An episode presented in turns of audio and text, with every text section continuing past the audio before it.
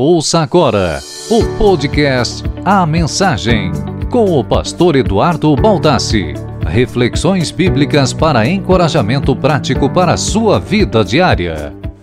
Quem é você? Esse é o podcast A Mensagem e eu sou Eduardo Baldassi. Você já parou para pensar na importância do autoconhecimento? Esse assunto é tão importante que ele vem dos tempos mais remotos da história.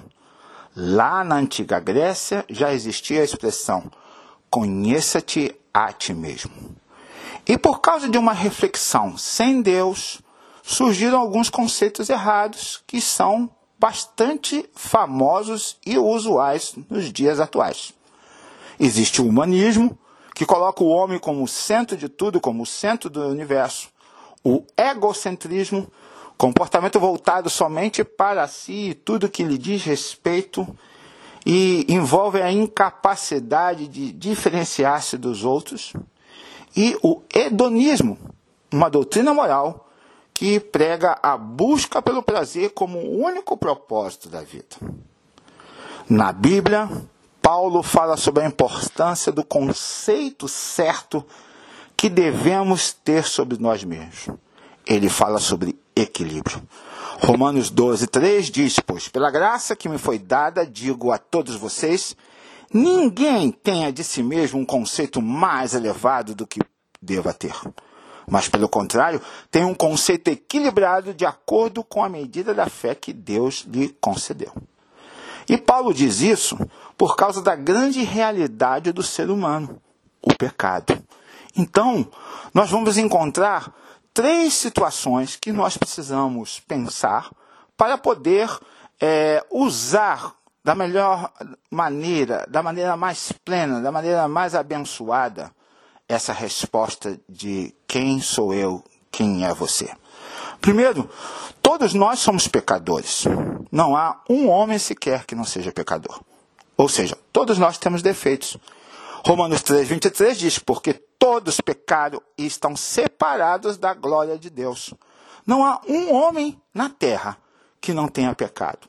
Mas a boa notícia, o apóstolo Paulo diz a Timóteo, na sua primeira carta, capítulo 1, versículo 15: Cristo Jesus veio ao mundo para salvar os pecadores, do qual eu sou o pior. Que coisa mais linda! A certeza que Paulo tinha dele ser um dos piores pecadores, mas mesmo assim saber do amor de Deus pelos pecadores, enviando Jesus para nos salvar.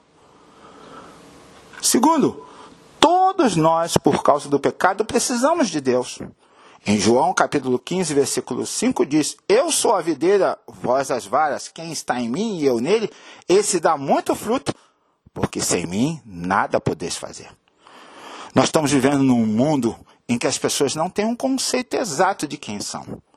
Nós vemos até mesmo dentro de algumas religiões pessoas querendo mandar em Deus, determinar a Deus, dizer a Deus o que Deus tem que fazer. Porém, quando nós visitamos as páginas da Bíblia, encontramos Jesus dizendo que sem Ele nada nós podemos fazer. E o que isso significa? Deus é o Criador e nós somos as criaturas. Deus é o Senhor e nós os servos. Deus é santo e nós somos pecadores.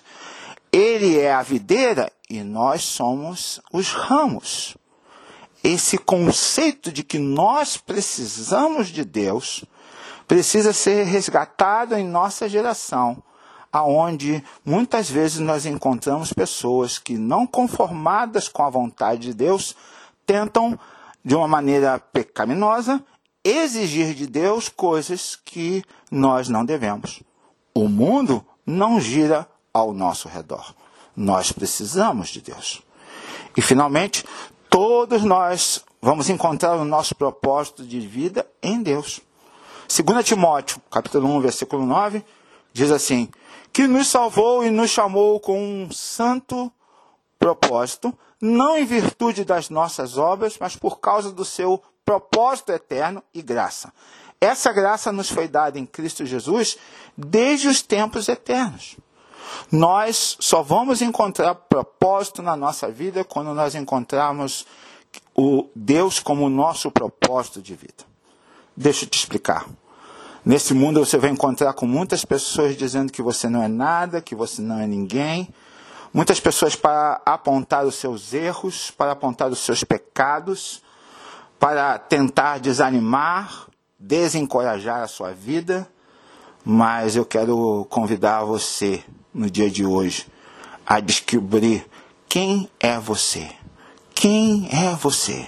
Você é amado ou amada de Deus. Deus escolheu você antes da fundação do mundo para que ele fosse o seu Senhor e você fosse servo ou serva de Deus. E ele tem um propósito na sua vida. Não deixe nada ou ninguém tentar é, desencorajar você, colocar palavras de maldição no seu caminho. Porque apesar do seu pecado, Deus te ama e Ele quer usar você para cumprir o propósito dele aqui, nessa vida, nesse planeta chamado Terra. Que Deus abençoe essa reflexão para você no dia de hoje. Amém. Você acabou de ouvir o podcast A Mensagem com o pastor Eduardo Baltassi. Para maiores informações, acesse nosso site www.baldassi.com e seja parceiro deste projeto internacional.